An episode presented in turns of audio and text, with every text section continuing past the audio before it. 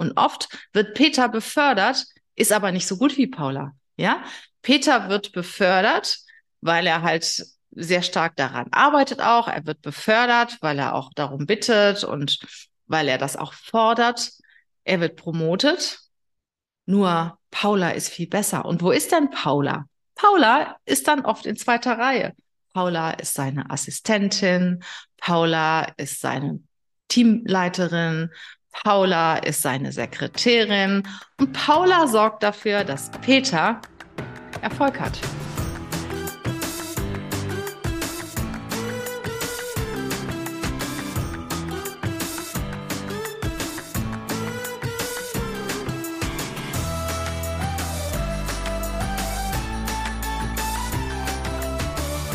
Heute habe ich ein Thema, das ich eigentlich überhaupt nicht mag.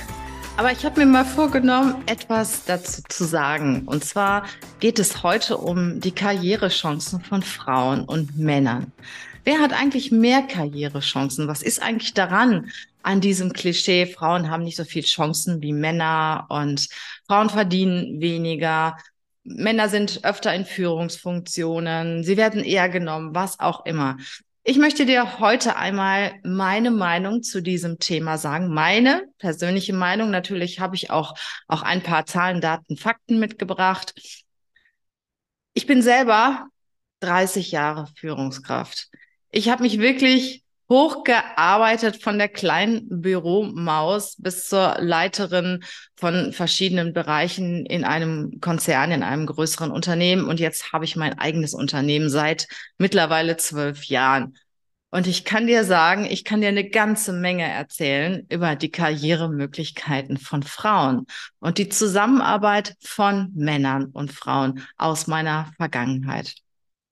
Ja, historisch gesehen ist es so, dass Frauen in vielen Bereichen benachteiligt sind. Das ist schon richtig. Das kommt auch ursprünglich so oder was heißt benachteiligt? Sie übernehmen halt andere Funktionen als die Männer.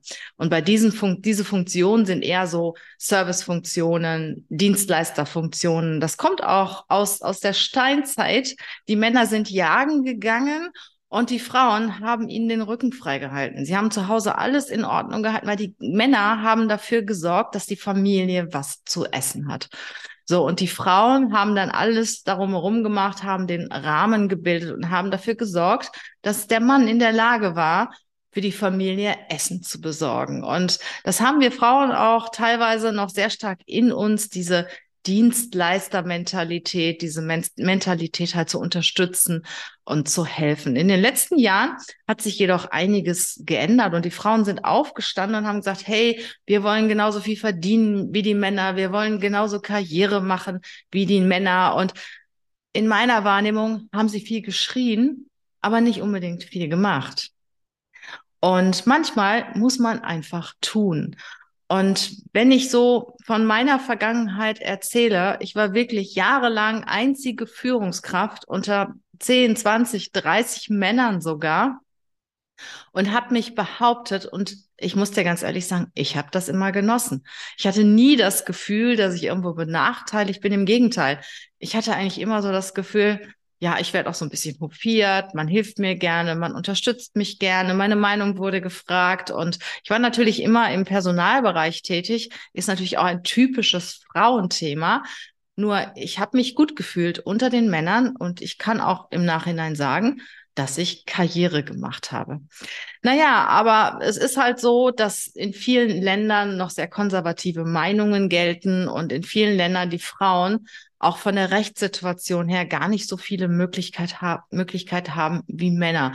Das ist bei uns in Deutschland anders. Und ähm, ich kann dir sagen, in meiner Wahrnehmung kann jede Frau, jede Frau, die das Zeug dazu hat, die ausgebildet ist, die auch Lust und Engagement hat, eine richtig gute Führungskraft werden und auch in die Chefetagen kommen.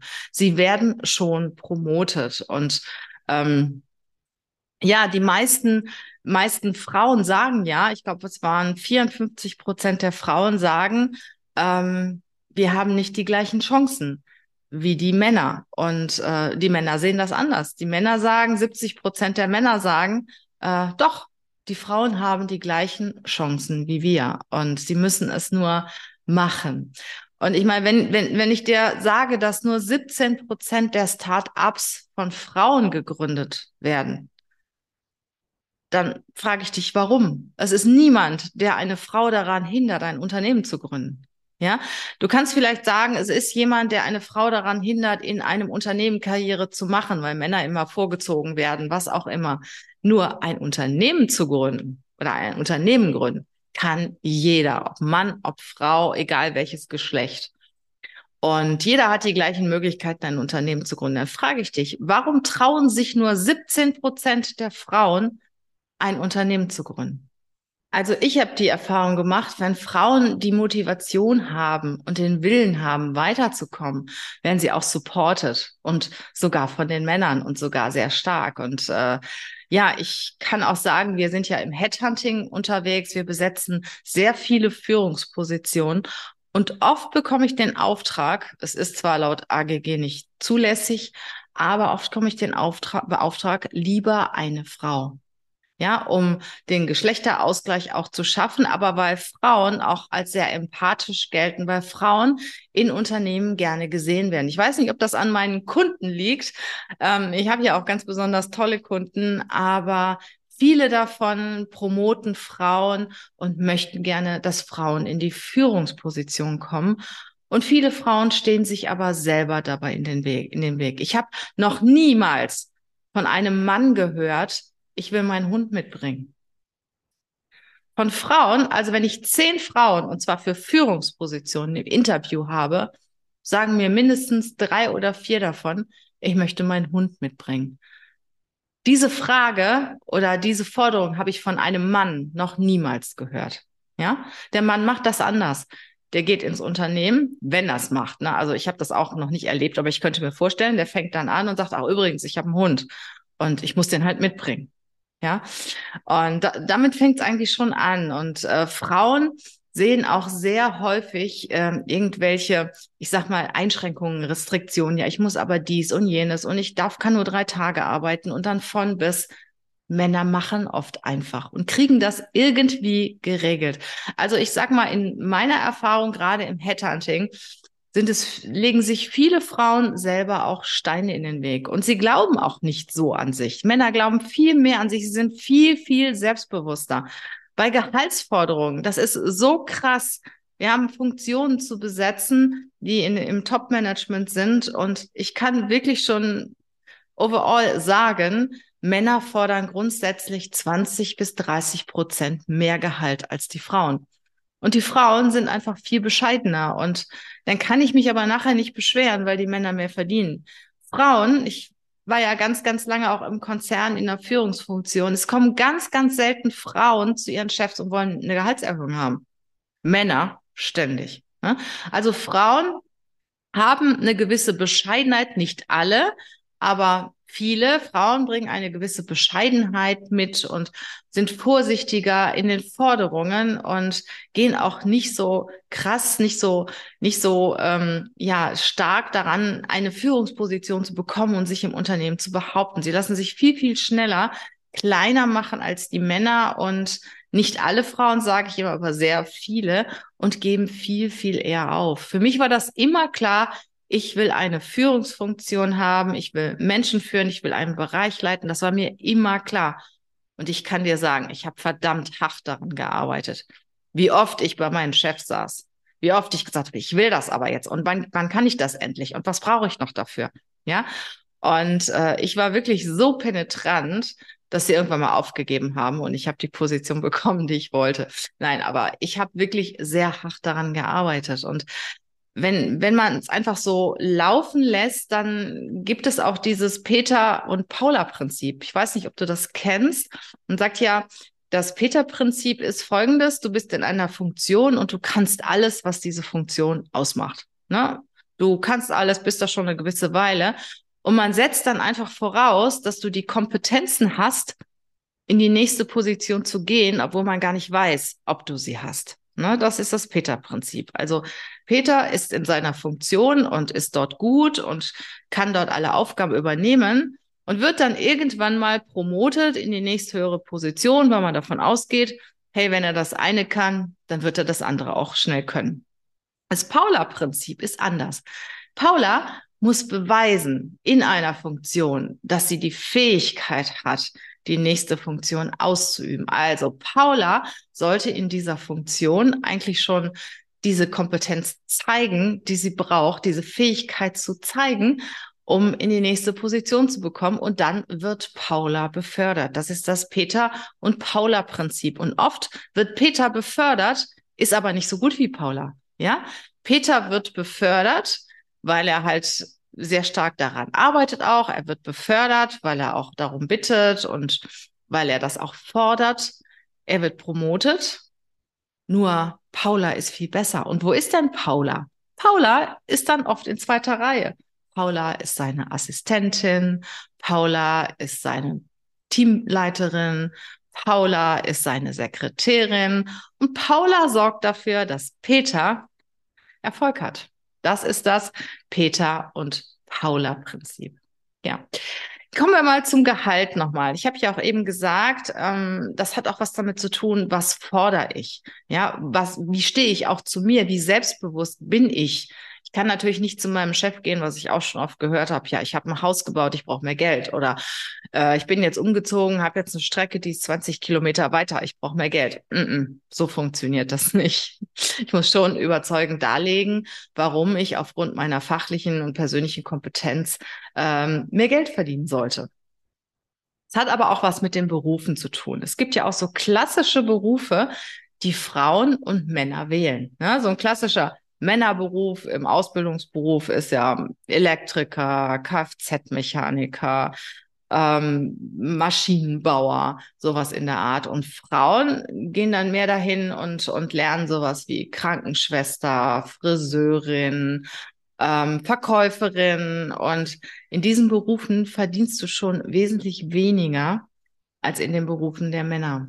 Und das ähnlich ist es auch beim Studium. Also in den, in den ähm, junge Studentinnen wählen dann solche Fächer wie Rechtswissenschaften, BWL, Germanistik, Medizin, Lehramt. Männer eher sowas wie Maschinenbau, Informatik, Elektrotechnik. Und es ist definitiv so, dass man in den typischen Frauenberufen rund ein Fünftel weniger verdient als in den typischen Männerberufen.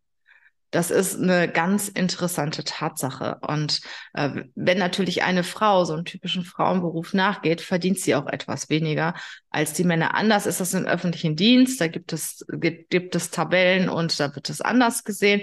Aber in den, ähm, wenn du einen typischen Frauenberuf hast, ich sag mal eine Krankenschwester, verdient in der Regel weniger als ein Kfz-Mechaniker oder eine Friseurin verdient in der Regel weniger als ein Elektriker.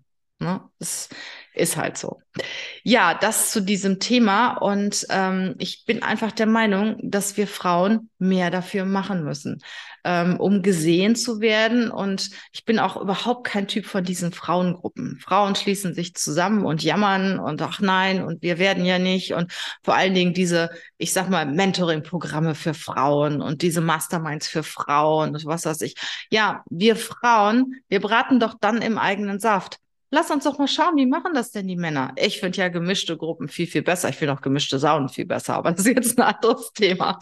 Ähm, ich finde, dass man auch gegenseitig lernen kann. Männer können von Frauen lernen und Frauen können von Männern lernen. Und ähm, ich würde niemals in so eine typische Frauengruppe gehen. Ne? Weil ich sage, was soll ich da? Also ich weiß ja selber, wie ich mich so als Frau verhalte. Und ich muss ja nicht mit anderen Frauen rumjammern, äh, warum wir uns nicht weiterentwickeln können. Nein, ich gehe in eine gemischte Gruppe und schaue mir einfach mal an, wie machen das denn die Männer? Und vielleicht können sie mich ja auch supporten und vielleicht können sie mir ja auch einen Tipp geben. Und ich helfe den Herren der Schöpfung, sich entsprechend weiterzuentwickeln. Ja, mir fällt auch noch ein weiterer Grund ein, warum Frauen nicht so viel in Führungsfunktionen sind. Das hat auch was damit zu tun, dass sie nicht so viele Vorbilder haben.